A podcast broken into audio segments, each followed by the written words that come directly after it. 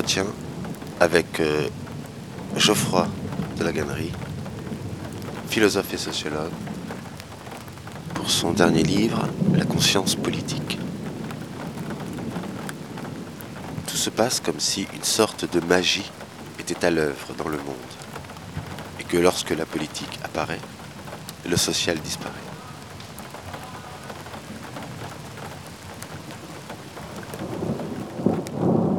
Entre ma volonté et l'ordre juridique, ce qui s'affronte lorsqu'il y a affrontement, ce sont deux volontés. Ma volonté d'un côté, et de l'autre, la volonté d'autres personnes, soutenues par la police et un appareil répressif. Qui dit loi, dit confrontation. Et c'est à partir de la scène de la confrontation que nous devons comprendre les rapports politiques.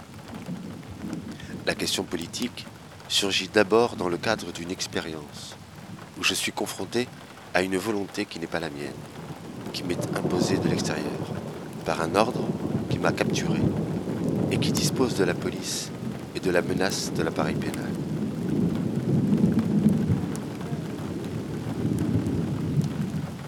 Parce que la réalité de la politique réside dans l'acte de confrontation avec l'ordre juridique, l'individu de référence de la théorie ne doit pas être le député, le juge, le président.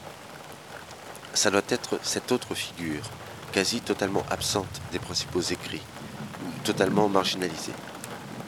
Le délinquant, le terroriste, le braqueur, le clandestin, l'anarchiste. On pourrait dire que l'homme arrêté par la police doit devenir le cadre de référence de la théorie et que c'est à partir de lui que nous devons penser l'homme non arrêté par la police. J'entrai dans la maison de ma mère et je commis ce crime affreux.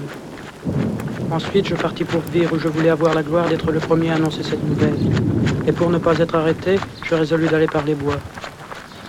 En m'en allant, je sentis s'affaiblir ce courage et cette idée de gloire qui m'animait. Et quand j'arrivai dans les bois, je repris tout à fait ma raison. Est-il possible, monstre que je suis, est-il possible que j'ai fait cela? Non, ce n'est qu'un rêve. Abîme en trouverez-vous sous mes pieds. Terre, engloutissez-moi. Pauvre mère, pauvre sœur, coupable si on le veut, en quelque sorte, mais ont-elles jamais eu des idées aussi indignes que les miennes? Pauvre malheureux enfant qui venait avec moi à la charrue, qui menait le cheval tout seul. Ils sont anéantis pour toujours, ces malheureux. Jamais ils ne reparaîtront.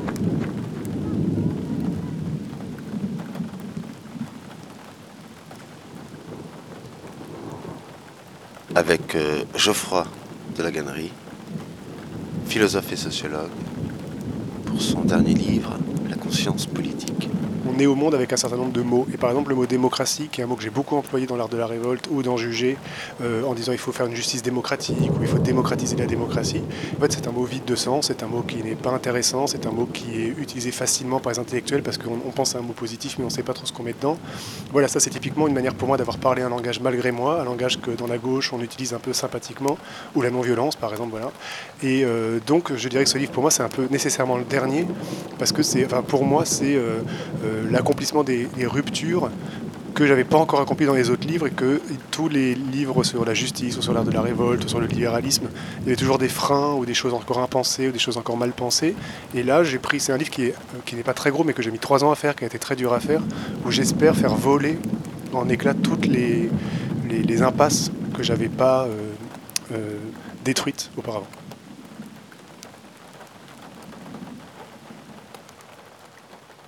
Bonjour Geoffroy. Bonjour. Alors on est ensemble Geoffroy, euh, à l'occasion de la publication euh, de ton dernier livre, La conscience politique, aux éditions euh, Fayard. Tu fais une série de substitutions. Euh, tu proposes par exemple d'opposer à la prétention qu'a l'État de nous inclure en lui le hors-la-loi. Tu proposes d'opposer à peuple identité sociale. Tu proposes d'opposer à démocratie guerre. Tu proposes d'opposer à état de droit arbitraire. Tu proposes d'opposer à droit et loi euh, volonté dotée d'une police, à obéissance fuite, à politique sociale. Voilà un peu comment je, ferai le résumé euh, de ce livre euh, Conscience politique. Donc ce livre se, propose comme une opération de dynamitage, au fond, de toute la théorie politique telle qu'elle a été pensée jusqu'à présent, avec ces fameux concepts de peuple, de démocratie, d'état de droit, de souveraineté, de légitimité de l'État, où tu vas à chaque fois opposer de nouvelles notions.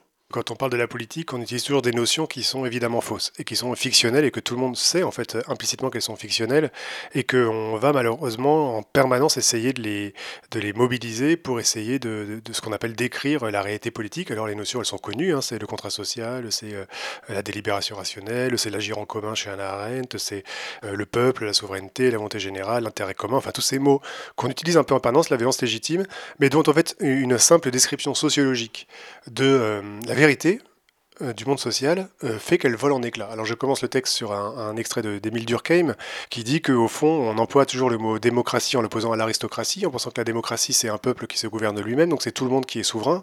À quoi s'oppose l'aristocratie? En fait c'est seulement une petite partie de la population qui gouverne les autres. Et il dit mais en fait cette définition qui est à Montesquieu, il suffit d'analyser l'objectivité des, des, systèmes électoraux pour voir qu'elle est complètement impossible à défendre. Que si vous regardez un moment du vote, vous avez toujours un écart énorme entre qui est sur un territoire, qui a le droit de voter, qui est inscrit, qui va voter, qui gagne, et à la fin, en fait, qui gagne, donc qui va exercer le pouvoir, c'est une minorité parmi l'ensemble des gens sur la population. Donc d'un point de vue sociologique, la démocratie est, dit Durkheim, indistincte de l'aristocratie, et vous avez toujours une minorité qui s'accapare l'appareil répressif d'État et qui impose sa volonté à travers la police. Et donc de ce point de vue-là, nous n'avons pas de définition de la démocratie si nous croyons à ces fantasmes purs. Et au fond, moi j'appelle ma théorie réaliste, c'est-à-dire dès qu'on part de la réalité du monde social, toutes les constructions de la théorie politique explosent, et donc il faut substituer méthodiquement tout un ensemble de nouvelles catégories pour le qui sont en fait des catégories qu'il faut étendre de la sociologie. En fait, moi j'essaie de dire que la vérité du monde social, elle nous est donnée par la sociologie, notamment bourdieusienne ou durkheimienne, etc. Et à partir de ce moment-là, on essaye de reconstruire tout un ensemble de vocabulaire lucide sur la politique, qui doit être pensé nécessairement dans une cadre des antagonismes. En fait, moi j'emploie des vocabulaires de clivage, c'est-à-dire en gros, euh, c'est la guerre, c'est l'arbitraire, tout ça. Et au fond, ma théorie, c'est que si on est d'accord, il n'y a pas de politique. C'est-à-dire en fait la théorie politique elle est complètement paradoxale parce qu'elle se fonde toujours sur l'idée il y a de l'accord. Donc il y a du bien commun, il y a de l'affect commun, il y a de l'intérêt général. Mais s'il y a ça, il n'y a pas besoin de faire de politique puisqu'on est tous d'accord, on le fait tous ensemble et donc il n'y a pas de raison de le faire. La politique ça commence quand quelqu'un n'est pas d'accord que ce soit pour des bonnes ou des mauvaises raisons, quand il y a un écart entre ce que des gens veulent et ce que d'autres veulent sur un même territoire et qui cohabitent malgré eux. À partir de ce moment-là, la politique, elle doit être fondée sur un vocabulaire de l'antagonisme et des groupes sociaux. Et donc tout, tout concept politique qui n'est pas un concept qui porte en lui l'idée d'antagonisme est un concept fictionnel. État commun, droit, volonté, légitimité, c'est des manières de, de, de, de, dénier la vérité de la politique comme, comme euh, antagoniste radical. Et donc à ça, moi j'oppose à chaque fois un concept, voilà, colonie, euh, arbitraire, force, violence, antagonisme social, parce que la vérité de la politique, c'est la lutte et c'est l'individu minoritaire. Alors, je vois qu'on commence par cet antagonisme euh, hors la loi et prétention de l'État à nous inclure. Parce que, au fond, pour toi, la véritable expérience politique, c'est pas le moment où je contracte, donc là, la référence à Hobbes, au contrat social de Rousseau et ainsi de suite, mais c'est le moment où je me fais arrêter. Et c'est le fait d'être toujours arrêtable. L'expérience politique, c'est celle-ci. J'ai essayé de faire un renversement de la, de la théorie politique et du point de vue de la théorie politique. Alors je m'appuie sur un texte de Baldwin que j'aime beaucoup qui dit que euh, euh, qui dit que le, quand vous voulez vous poser la question est-ce qu'il y a de la justice dans une société, est-ce que la société est juste ou est-ce que les institutions judiciaires fonctionnent, il ne faut pas les demander comme le font les gens en général aux juges ou aux, représentants ou au gouvernement, il faut aller voir le prisonnier, il faut aller voir le portoricain, il faut aller voir le clochard, il faut aller voir le noir qui est en prison et c'est à lui qu'il faut demander si jamais il y a un concept de justice dans la société et comment est-ce qu'il pense comment fonctionne la justice. Et de fait, effectivement, quand on pense à l'expérience politique, qu'est-ce que c'est qu'être un sujet politique? Très souvent, la théorie politique, elle se met du côté de la personne qui fait la loi, du point de vue de la personne qui, euh, qui veut la loi et qui la construit, soit parce qu'il contracte, soit parce qu'il délibère, soit parce qu'il signe le contrat social sous le voile d'ignorance chez Rawls. Donc on se met toujours du point de vue de la personne qui est d'accord, du point de vue de la personne qui produit la loi. Or, en vérité, si on réfléchit sur la question de qu'est-ce que c'est qu'être un sujet politique, euh, être un sujet politique, c'est précisément euh, le fait d'être confronté de devoir vivre malgré soi avec d'autres qui se donnent le droit de nous imposer leurs lois. En fait, la vérité de l'expérience politique, c'est qu'est-ce qu'on fait de l'individu qui veut pas, donc le moment où il y a un affrontement entre deux personnes qui doivent cohabiter malgré eux et qui l'un se dote d'une police pour lui imposer sa volonté. La vérité de la politique, c'est ça. Et donc, effectivement, moi, j'essaie de dire que si on veut comprendre, si on veut faire une théorie de la loi, si on veut faire une théorie de l'État, il faut partir en fait d'une scène beaucoup moins officielle, beaucoup moins belle peut-être qu'une élection ou qu'une intronisation d'un président ou qu'une vote d'une loi solennellement à l'Assemblée, c'est la perquisition chez un dealer. Voilà. Quand la police défonce une porte, euh, sort quelqu'un tenu de son lit, le menotte, le tape, euh, peut-être menotte et tape aussi sa femme, ses enfants, etc., ou son copain d'ailleurs, euh, défonce son appartement, c'est ça la scène politique par excellence. C'est le moment où quelqu'un est confronté à la volonté de quelqu'un d'autre qu'il ne veut pas, et donc il faut partir de l'expérience de l'anarchiste, de l'étudiant, du contestataire, pour construire une théorie de la loi. Et donc en fait, être un sujet politique, c'est être un sujet confronté à la police, et que la scène politique par excellence, c'est la confrontation à la police. C'est la scène originaire de la théorie politique, et une théorie politique qui ne pas de la police ne fait pas de la théorie politique pour moi. On pourrait dire que la rencontre avec un policier, j'aime beaucoup cette expression, la rencontre avec un, un policier est le touchant touché du euh, sujet politique. Qu'est-ce que c'est que naître comme sujet? Et c'est vrai que c'est une grande sujet de la philosophie occidentale depuis toujours, c'est à quel moment un sujet naît lui-même, et dans la théorie euh, qu'on connaît chez Descartes, c'est le cogito, donc le sujet qui se constitue lui-même à travers l'épreuve de je suis un sujet pensant, que la phénoménologie a, corporalisé l'expérience du sujet chez Merleau-Ponty par le toucher touchant, le fait que nous sommes capables de sentir et d'être sentis en même temps. quand nous touchons nous-mêmes notre corps, quand nous touchons nos mains, nous avons une expérience d'être euh, corporellement actif et passif en même temps et que ça, c'est la possibilité pour un sujet de s'éprouver comme sujet qui, qui est sensible en fait. Et en fait, je dis que donc ça, c'est le sujet sensible, le sujet pensant.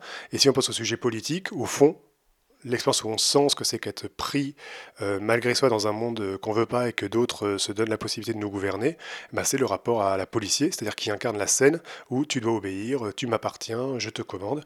Et donc effectivement, le toucher touchant du sujet politique, c'est le rapport avec la police. La grande différence avec les deux autres, c'est que les deux autres, elles sont autonomes, c'est-à-dire qu'effectivement, le, le, cogito ou le toucher touchant, on peut le faire tout seul, soi-même, c'est un rapport de soi à soi, alors que la politique, c'est un rapport de soi à quelqu'un précisément qui n'est pas soi, et donc c'est un rapport d'hétéronomie fondamentale. Alors ça c'est très important parce que euh, euh, on pourrait penser euh, finalement le, délinquant, le criminel comme celui qui décide de sortir de l'ordre juridique. Mais toi ce que tu dis, c'est qu'on est toujours déjà en dehors en fait hein, de l'État, qu'il y a toute une technique de l'État pour maintenir euh, l'individu en son sein. Dans la théorie politique, il y a cette idée que chez Rousseau, par exemple, qui est une idée après tout euh, assez intéressante, qui est que, tout criminel déclare la guerre à la société. C'est-à-dire que quand vous obéissez pas aux lois, en fait, vous vous mettez en dehors de ce qu'il appelle le contrat social et vous devez un ennemi, donc vous pouvez abattre comme un ennemi, et vous êtes un traître à la patrie, dit Rousseau. Et donc il a cette théorie que le, criminel euh, passe de in à out, qui s'exclut du corps social. D'où vient cette idée qu'on appartient à l'État? Parce qu'au fond, la, théorie de la désobéissance, qui suppose que d'abord on obéit, puis on désobéit, ou la théorie du crime comme, euh, comme, euh, comme euh, guerrier civil en fait contre la société, elle a un implicite qui est qu'on appartient à l'État, qu'on est membre de l'État, donc il y a quelque chose qui s'appellerait le corps politique auquel on appartiendrait et dont on pourrait sortir. Cette théorie, elle suppose de reconnaître une capacité de l'État qui est pour moi mystificatrice, qui est la capacité performatrice, c'est-à-dire de faire que parce que l'État dit qu'on appartient, on appartient. Parce que la question de, l'appartenance à l'État, c'est le fait qu'un jour on est sur un territoire, l'État, on ne sait pas parler, on ne comprend pas la langue, on est des petits bébés, l'État nous envoie des papiers et nous dit tu m'appartiens. C'est un pur performatif, hein, c'est une pure euh, déclaration langagière. Et toute la théorie politique est fondée sur la ratification du fait que parce que l'État dit ça, c'est vrai. Or, en fait, euh, si par exemple, moi, euh, demain, je t'envoie une carte d'identité du royaume de la gannerie, on va pas dire que tu m'appartiens. On va dire que j'ai essayé de t'imposer un truc et que tu le reconnais ou pas, d'ailleurs, mais si tu le reconnais pas, tu m'appartiens pas. Alors pourquoi pour l'État ce serait vrai? Et donc, au fond, nous ne sommes pas des membres d'un corps politique, nous sommes des petits territoires euh, souverains, en vérité, des petites souverainetés qui sont plus ou moins occupées par les autres à travers l'État, mais que nous ne sommes jamais dedans. En fait, nous sommes tous personne n'est dans quelque chose. Il n'y a pas d'intérieur de, l'État. Et que c'est pour ça que la frontière, par exemple, étrangers-nationaux, est une frontière purement mythologique pour moi. C'est une frontière qui est réelle en un sens, parce que des gens ont des droits ou des, devoirs qui sont différents, parce qu'ils ils ont des capacités différentes. Mais en termes ontologiques, c'est une frontière purement euh, abstraite. ils sont dotés de capitaux différents, mais ils ne sont pas du tout séparés. Et de cette manière, je ne sais pas comment le dire, mais je ne crois pas qu'il y ait de d'appartenance à l'État. Je crois, que euh, l'État a des, capacités, enfin, des gens qui occupent des positions de l'État ont des capacités de nous, de nous, d'essayer de nous impliquer dans quelque chose que nous ne voulons pas en permanence, absolument. Mais est-ce que nous appartenons à l'État parce que l'État dit tu m'appartiens? Et si on critique ça, alors on comprend qu'en fait la loi est beaucoup plus une coordonnée extérieure à nous, avec laquelle on manœuvre, que quelque chose qui nous concerne, en un sens, et que de ce point de vue-là, on ne peut pas tellement dire que la personne qui agit différemment de la loi s'exclut, parce qu'en fait, il n'a jamais été dedans, il est toujours dehors, il voit la loi comme un extérieur à lui, que des autres lui disent tu dois lui obéir, mais il n'y a pas de dedans de l'État. Une théorie des euh, rapports politiques sans intériorité, c'est ça qu'il faut arriver à penser. Donc là, on, a parlé un petit peu donc, de la manière dont tu vas euh, articuler le hors-la-loi comme euh, la figure politique. Mais il y a aussi une autre opposition qui me semble très importante, c'est qu'à peuple, tu vas opposer identité sociale. Alors ça, je crois que c'est aussi quelque chose de très important tu fais tout ce travail euh, dans la première partie du livre, euh, dans la critique de Agamben, dans la critique de Judith Butler, euh, où, tu racontes que voilà, ils reconnaissent qu'un objet n'existe pas qui s'appelle peuple, et ils vont échafauder une théorie pour le faire apparaître, d'une certaine manière. Et toi, ce que tu dis, c'est que bah non, en fait, si le peuple n'existe pas, il n'existe pas. Donc, qu'est-ce qui reste? Il reste des identités sociales. Et tu dis être un sujet politique, ce ne serait pas chercher à être autre chose que ce que l'on est, ce serait plutôt se subjectiver dans sa singularité, comme gay, musulman, noir, juif, personne handicapée, prisonnier, ouvrier, femme, en regard des oppressions subies et affronter ces systèmes de pouvoir contre celles et ceux qui se mobilisent pour les maintenir. Donc euh, ça c'est important parce que au fond, on a quand même cette idée euh, que finalement, le moment politique, c'est un moment où s'émancipe des identités sociales. L'idée de, de, que s'émanciper, ce serait sortir de soi, que ce serait devenir autre chose que ce que l'on est, que ce serait euh, euh, passer de demandes sociales particulières à construire un peuple ou de la citoyenneté. Moi, je déteste le mot citoyenneté, je pense que c'est un mot qu'il faut complètement euh, casser de notre vocabulaire. me paraît être vraiment un... En fait, au fait, c'est une stratégie des dominants comme pour en fait, moi, je crois vraiment que c'est une stratégie dominante pour dire aux gens qui se mobilisent tels qu'ils sont quand ils souffrent, euh, ou comme femmes, ou comme gens d'un quartier populaire, ou comme femmes voilées, etc. Non, mais ça, c'est bien, mais c'est particulier. Maintenant, il faut que vous fassiez des tapes en plus. En fait, ça permet de restaurer une forme de légitimité à qui peut avoir accès à l'universel. Et en fait, qui a accès à l'universel, c'est toujours la classe moyenne blanche euh, bourgeoise qui peut se penser comme universelle parce qu'elle se pense comme, comme neutre. Et euh, quand on dit les classes populaires sont trop matérialistes aujourd'hui, ils sont dans le désir de consommation et tout, il faut, il faut essayer de sortir de ça pour être plus dans la culture, pour être plus dans freiner ses besoins. Et il y a beaucoup d'économistes qui disent ça, c'est souvent le discours des classes qui ont accédé à la consommation, qui critiquent ceux qui essayent d'y accéder, parce que voilà, eux, ils ont accédé maintenant à la culture, ils peuvent avoir du temps libre, ils peuvent s'émanciper des choses, des besoins pratiques, et donc ils n'aiment pas ceux qui veulent accéder à la même chose que. Bon, bah c'est un peu ça. Euh, alors c'est vrai que le, c'est pas un inventaire, mais une forme de passer en revue l'ensemble des manières dont la théorie politique fonctionne à la mystification, notamment autour de la catégorie de peuple. Donc chez Hobbes, chez Laclos et Mouffe, chez Judith Butler, chez Agamben, qui sont des auteurs que je respecte beaucoup, hein, que je discute vraiment très, enfin très respectueusement. C'est pas du tout Derrida, c'est jamais vraiment, euh, c'est pas, c'est pas dur, mais je pense que c'est intéressant de voir comment, malgré des systèmes de pensée très très différents, ils font une opération qui est toujours la même, qui est en fait de, de, penser à travers la catégorie de souveraineté populaire ou de peuple, de penser que euh, la politique, c'est sortir des identités sociales pour produire quelque chose d'extérieur, mais comme évidemment, il n'y a jamais le peuple, comme évidemment, euh, comme dit Didier Ribon, il y a toujours les voix absentes, il y a toujours les gens qui ne sont pas là, il y a toujours les gens qui ne sont pas au courant, il y a toujours les gens qui ne sont pas d'accord, il y a toujours les gens qui sont différents. Très souvent, on est 500, on est, on est 2000, on est 20 000 dans des pays de 60 millions, donc forcément, ce n'est pas le peuple. Et eh ben on invente des, des, au lieu de, de, de dire bah donc c'est pas le peuple, donc on va essayer de penser la réalité objective de la politique, comme j'essaie de le faire dans, dans ce que j'appelle une théorie réaliste. Et eh ben on va sauver le mythe par des, euh, des catégories. Alors par exemple, chez Judith Butler, on va dire qu'en fait le peuple, c'est ce qui existe toujours en excès par rapport à lui-même. Donc au lieu de dire, bah, comme le peuple n'est pas là, c'est la preuve que le peuple n'est pas une catégorie opératoire, on va dire, bah, en fait, la définition du peuple en démocratie, c'est qu'il n'est jamais contenu dans ce qui est censé le représenter. Donc ça, c'est la définition d'une logique mythologique, c'est-à-dire que rien ne peut jamais le démentir si quand le réel s'oppose à ta catégorie, tu dis bah en fait ma catégorie c'est l'écart avec le réel, bah on peut, peut plus rien dire de réel parce que c'est à dire que le réel n'existe plus si ce n'est que c'est on sauve la théorie plutôt que sauver le réel quoi. Euh, pareil chez la Chloé Mouffe, alors c'est une construction qui est vraiment impressionnante parce qu'elle est lucide et depuis les années 80, dire qu'au fond, euh, le, peuple est un signifiant vide. Et la Claude dit, en fait, j'appelle peuple un signifiant vide, euh, dont je sais que c'est vide, ça n'a aucun sens du point de vue de la réalité, mais c'est une articulation entre les demandes sociales, et la seule manière d'articuler ces demandes sociales, c'est du vide, donc un moins comptatoire, dont tout le monde sait qu'il n'existe pas, qui s'appellera le peuple. Et moi je dis, bah alors franchement, si jamais on sait que c'est vide, autant s'en débarrasser, essayer de penser la réalité, plutôt que de, de, de reproduire des formes de pensée mythologique dans la pensée politique. Et effectivement, je pense que le la politique, paradoxalement, c'est normalement, on dit toujours, c'est le lieu où les hommes, euh, je vais dire des banalités, mais se réalisent, etc. euh, ou essayent de, prendre en main leur destin. On dit c'est des formules un peu banales comme ça, c'est le moment où on construit la société. Bon, et en fait, c'est le lieu où on est en train de séparer les gens d'eux-mêmes en permanence. C'est-à-dire qu'en fait, les gens veulent se mobiliser parce qu'ils souffrent et parce qu'il y a des pouvoirs et des contre-pouvoirs. Et moi, je dis dans le livre qu'en fait, il faut réduire le concept de politique au concept de pouvoir et de contre-pouvoir. Un peu foucaultien, c'est une sous-théorie de la catégorie de, la, de la théorie des pouvoirs, la politique. Mais qu'en fait, paradoxalement, le discours politique veut en permanence que les gens se, se, se, se scindent d'eux-mêmes quand ils vont agir politiquement. Donc ne soient pas eux-mêmes, parlent un autre discours qu'eux-mêmes, euh, se généralisent par rapport à eux-mêmes, etc. Et ça, ça veut dire que l'expérience politique est l'expérience du, de, de, je sais pas, de la mutilation et pas du tout de l'affirmation de soi. Et donc, euh, quand il y a une lutte même de, de 20 postiers, c'est politique. On n'a pas besoin, qu'ils n'ont pas besoin de faire une théorie du service public, une théorie de l'État, une théorie de la loi pour que ce soit politique. Et c'est en tant que postier opprimé par les réformes de la Poste qui se mobilisent. Et c'est ça la politique. Il n'y a pas à chercher un plan supplémentaire. En gros, ma théorie, c'est que toute la gauche qui dit toujours aux luttes, mais vous devez vous inscrire dans un horizon plus grand, que ce soit la convergence, que ce soit la révolution, que ce soit ça, est en train de fabriquer de la mutilation et de paradoxalement fonder une théorie politique sur la dépolitisation du réel et des gens tels qu'ils sont. Finalement, quand on, quand on lit, euh, quand on arrive à la moitié de cet ouvrage, La conscience politique, on se dit, euh, il y a une réactivation de ce qu'on a appelé les luttes spécifiques. Mais il y, y, a eu un rapport, disons, de, de mélancolique à l'idée d'un grand soir. C'est-à-dire que finalement, ces luttes spécifiques, où est-ce qu'elles vont nous amener euh, On sera toujours euh, dans la guerre de groupe entre les groupes, et que ça va. la question de la révolution passe en second plan. C'est-à-dire qu'elle n'existe plus, et on est face à une guerre sociale permanente. Et ton livre, justement, ne parle jamais de la révolution.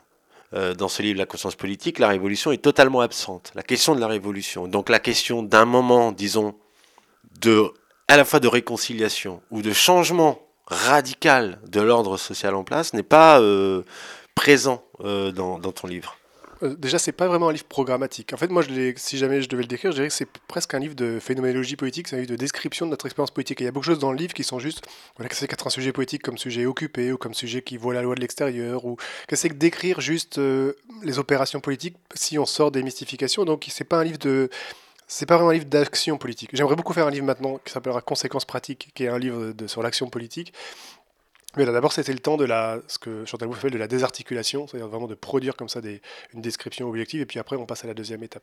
C'est vrai, moi, je, ne suis pas révolutionnaire, je ne me définis pas comme révolutionnaire, je me définis comme radical, mais je pense que l'idée révolutionnaire est une idée euh, mutilante pour l'action politique, précisément parce que, comme tu le dis, elle nous met dans la, forcément dans une optique euh, moniste, c'est-à-dire qu'il y a un ordre qui peut basculer, qui serait soit un grand soir, soit un moment de réconciliation, qu'il y aurait un point de transformation possible qui tiendrait l'ensemble du monde dont on pourrait, euh, qu'on pourrait viser tous ensemble pour essayer de le faire basculer.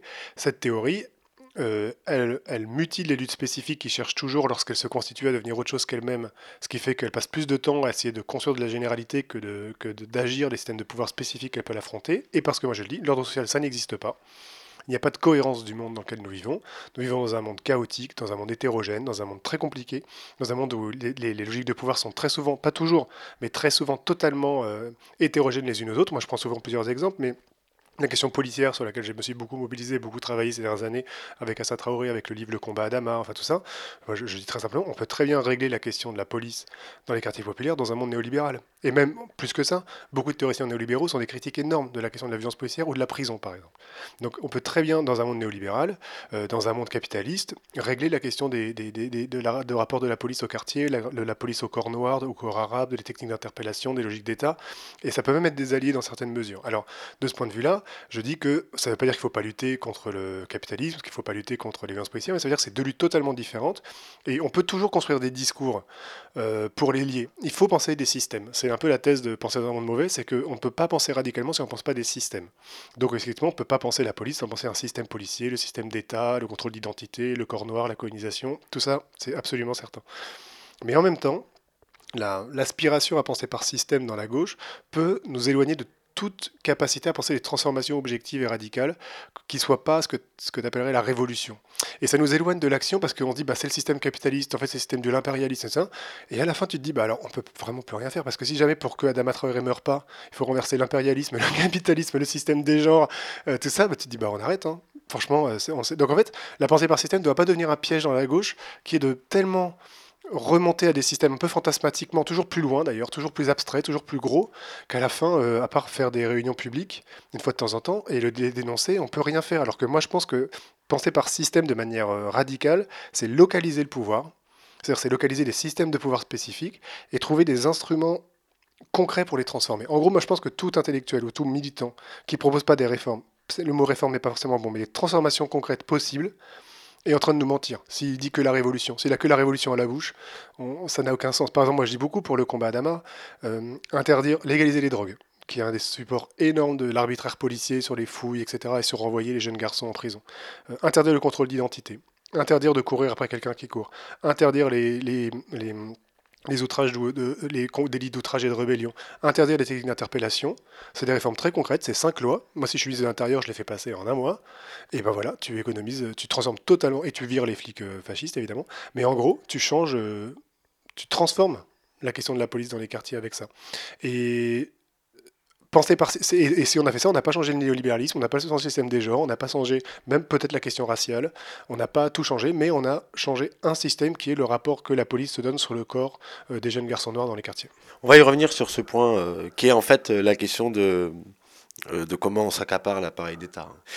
mais je voudrais qu'on continue un petit peu sur donc, les identités sociales et ce, ce qui a été appelé ces luttes spécifiques. Moi, je voulais y apporter aussi l'État qui produit du sujet, qui ne fait pas que l'arrêter, mais qui produit aussi du sujet. Parce que, évidemment, si l'État ne fait que nous arrêter, on peut effectivement se dire, bah, euh, il y a mes identités, il m'arrête, mais est-ce que l'État me produit aussi mmh. Alors c'est vrai que dans la théorie depuis Foucault, on insiste beaucoup sur le caractère productif du pouvoir. Sur le fait que le pouvoir, c'est ce qui produit et pas ce qui censure ou pas ce qui empêche.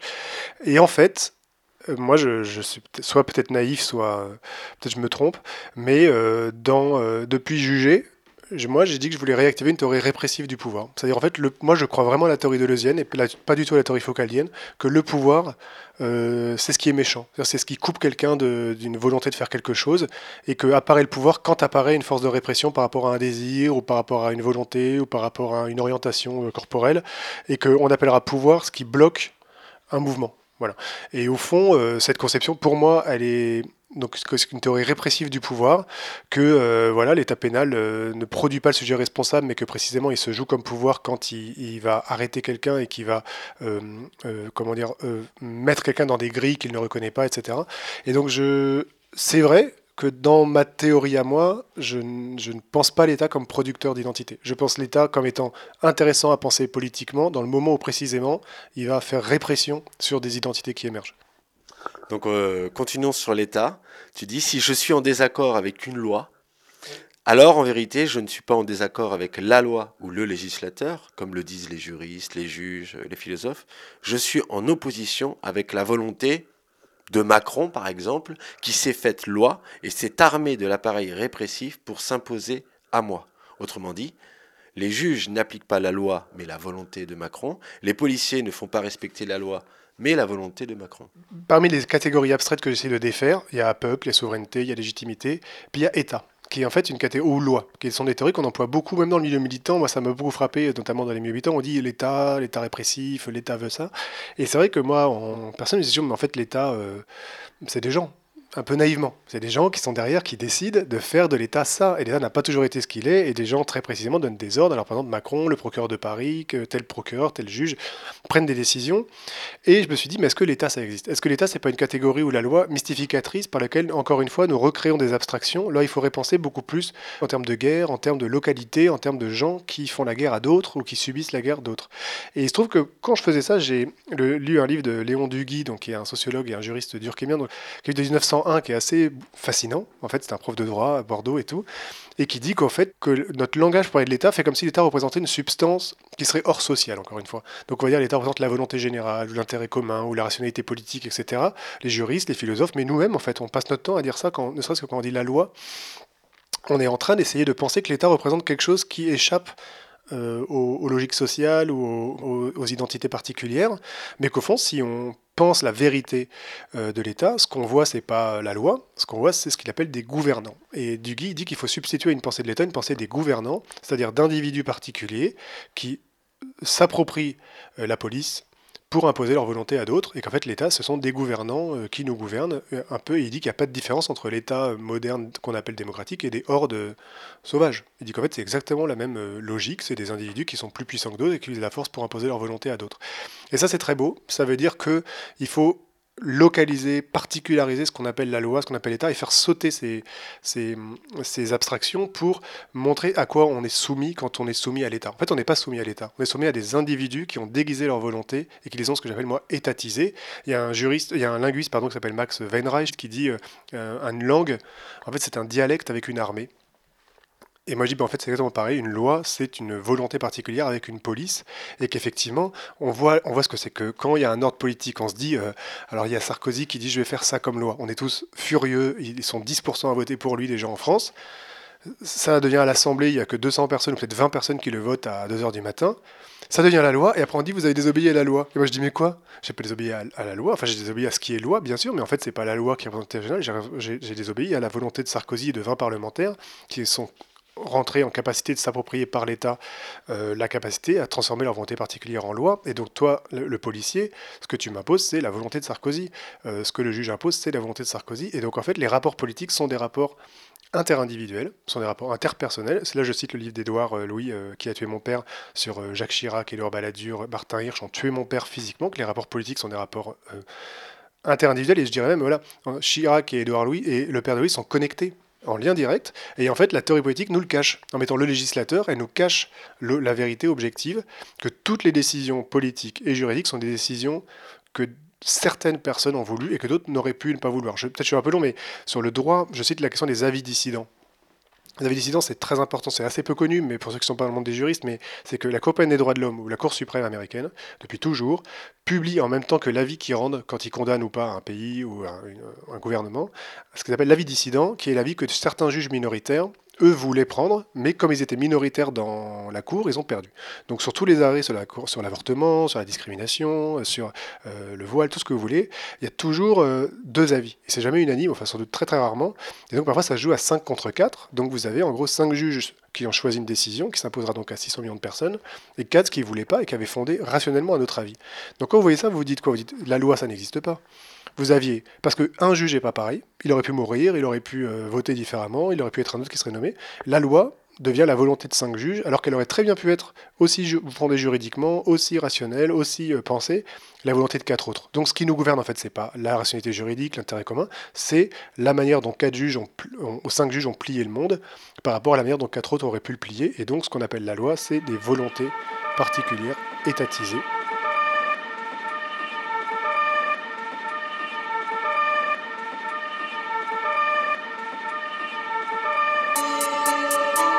ils sont pas plus gains que nous, moi je te le dis, moi.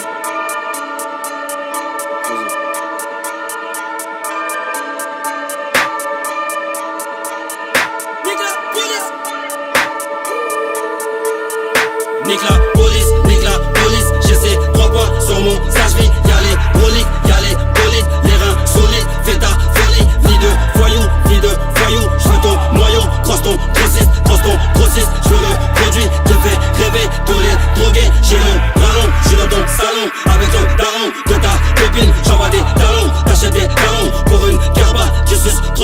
m'appelle 60, je de 60 millions de diamants, Ferrari, n'importe, les je m'accroche dans ma sacoche, j'ai mis trois j'ai mis trois Le fort. Charbonneur non-stop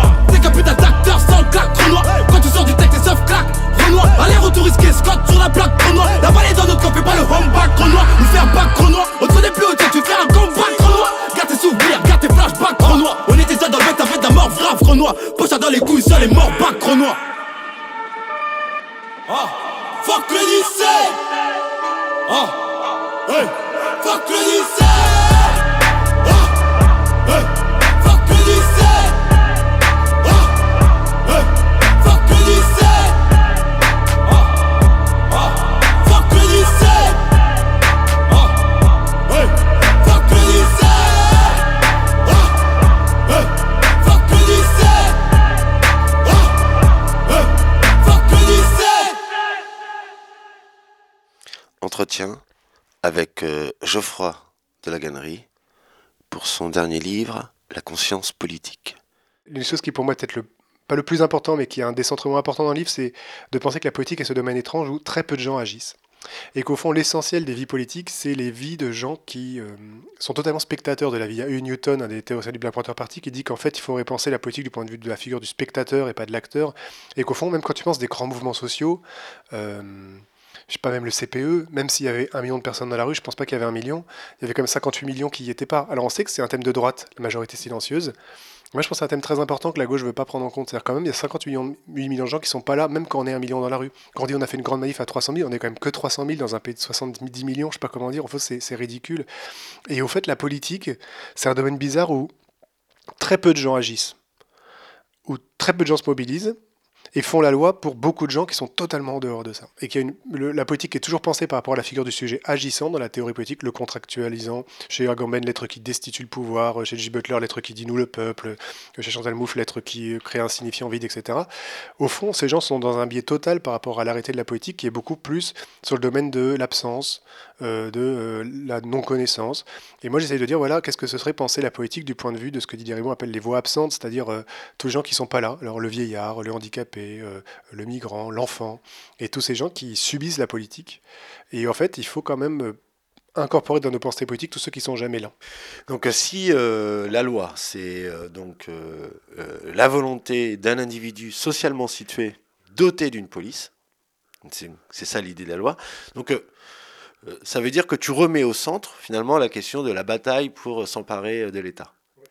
Et d'ailleurs, tu- à chaque fois que tu parles de l'État, tu parles de l'appareil d'État. Et donc euh, là, il y a tout un accent althusérien euh, euh, très présent dans, dans- dans ton livre.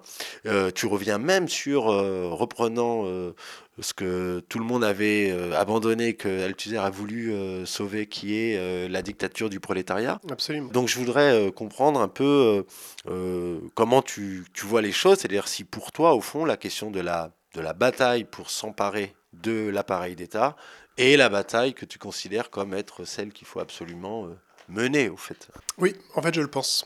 Je, le pense totalement. Comme je le dis souvent, moi, je suis, je pense que je suis épistémologiquement anarchiste. C'est-à-dire, je pense que c'est un livre en fait qui renoue avec une. Enfin, je pense que l'épistémologie anarchiste, c'est la vérité du rapport politique. Et comme j'ai fini de là-dessus, en fait, l'anarchisme n'est pas une position parmi d'autres dans le champ, mais c'est l'expression de la conscience politique lucide. Donc, je pense que on peut pas penser poétiquement la c'est pour ça que les gens en fait sont toujours sympathiques avec l'anarchie, même quand ils sont de droite, ils aiment bien les anarchistes, parce qu'ils savent quelque chose de vrai dans l'anarchie.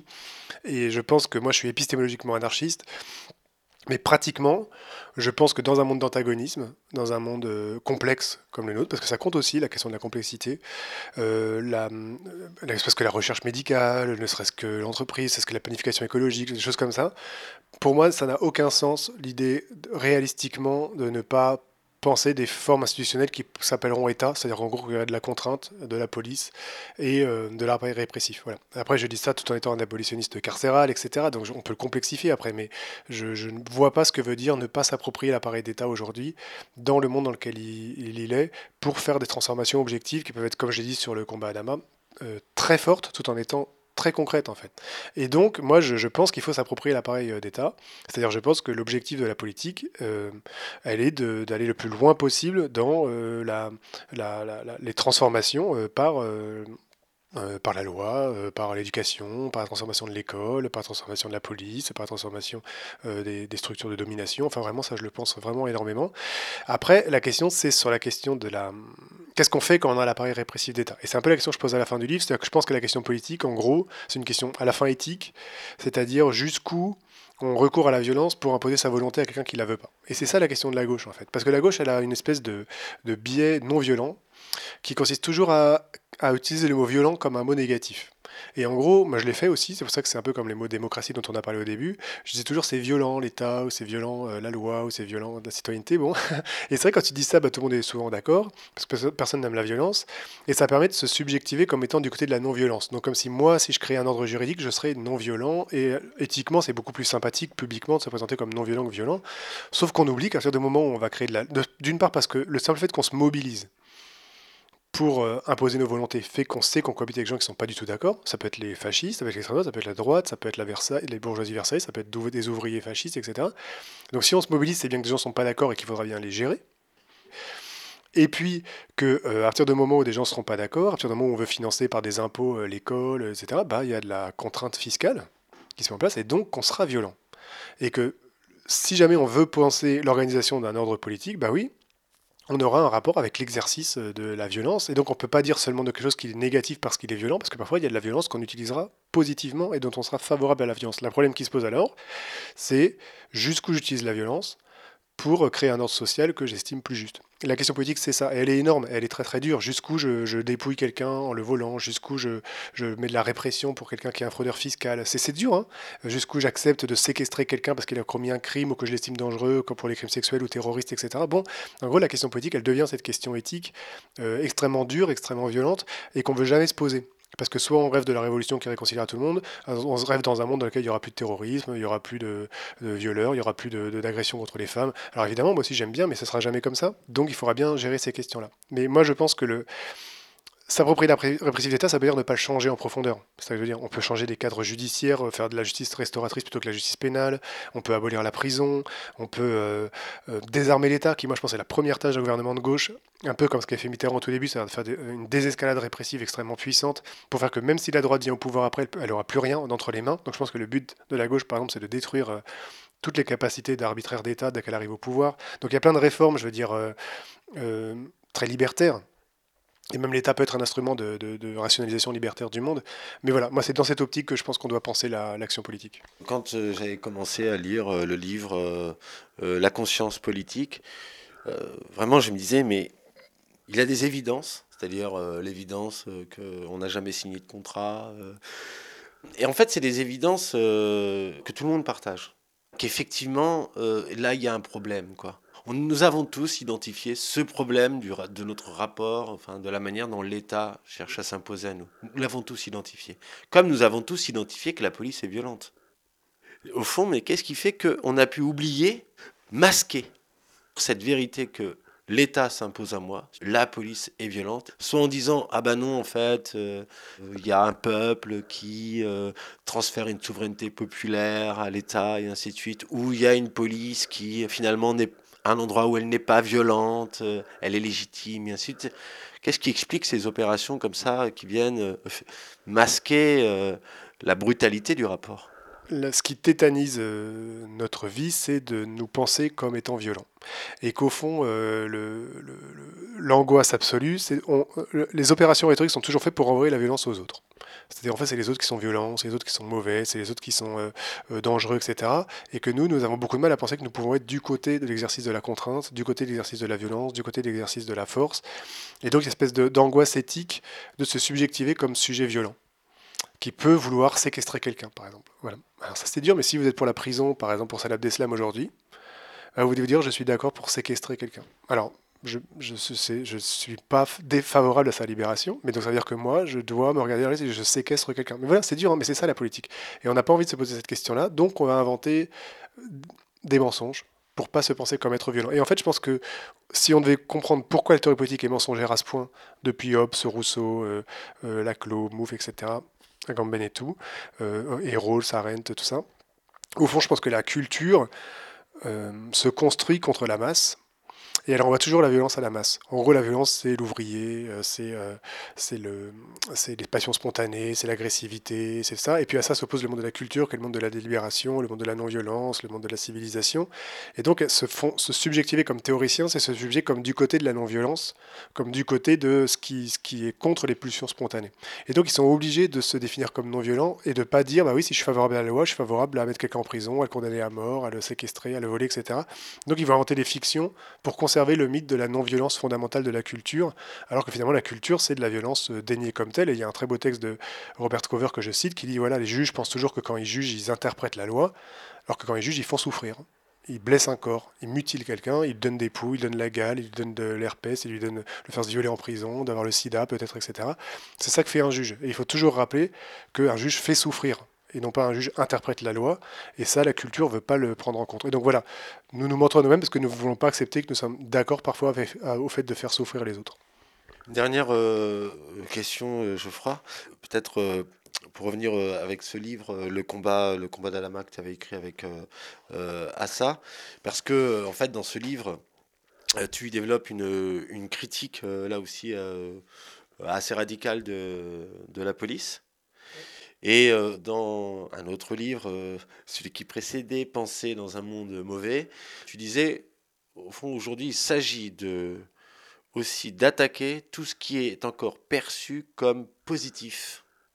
Donc, euh, sur la question de la police, la manière dont on va critiquer la police, c'est toujours par rapport, disons, à ce qu'elle fait mal.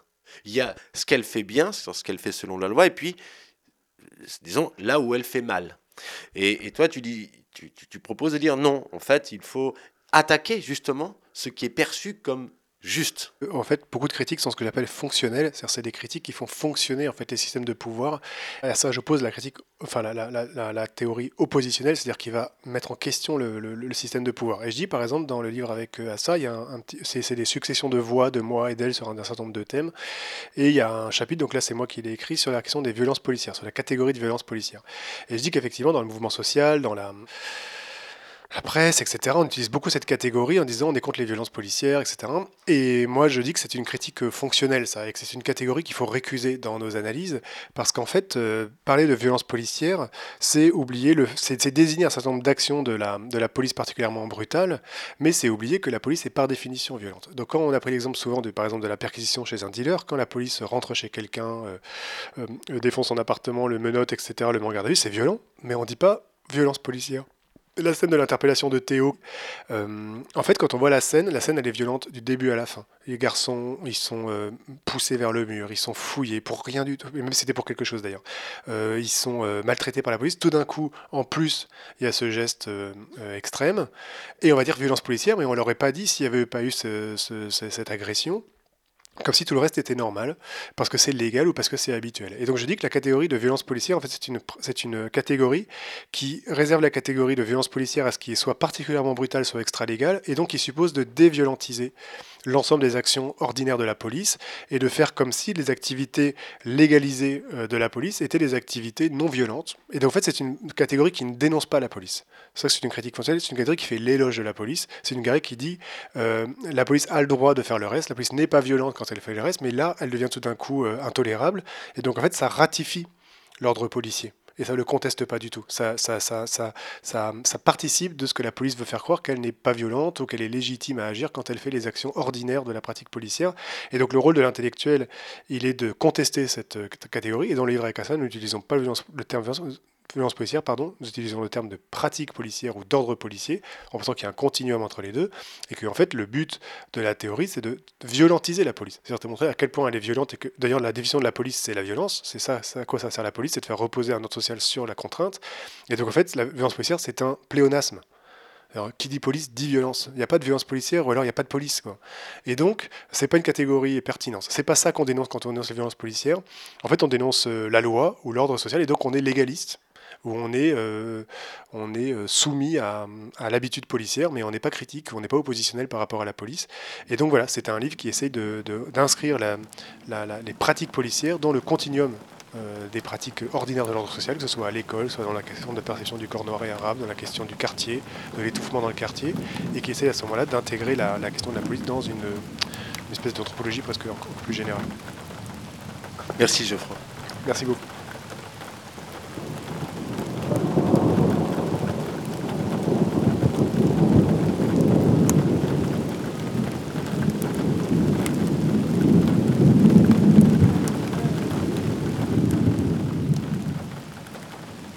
C'était un entretien avec euh, Geoffroy de la Gannerie à propos de son dernier livre, La conscience politique, publié aux éditions Fayard.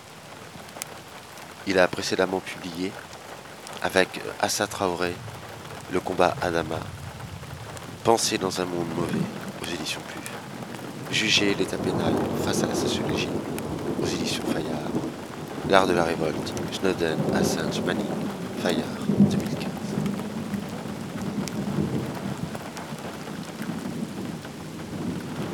La vie manifeste.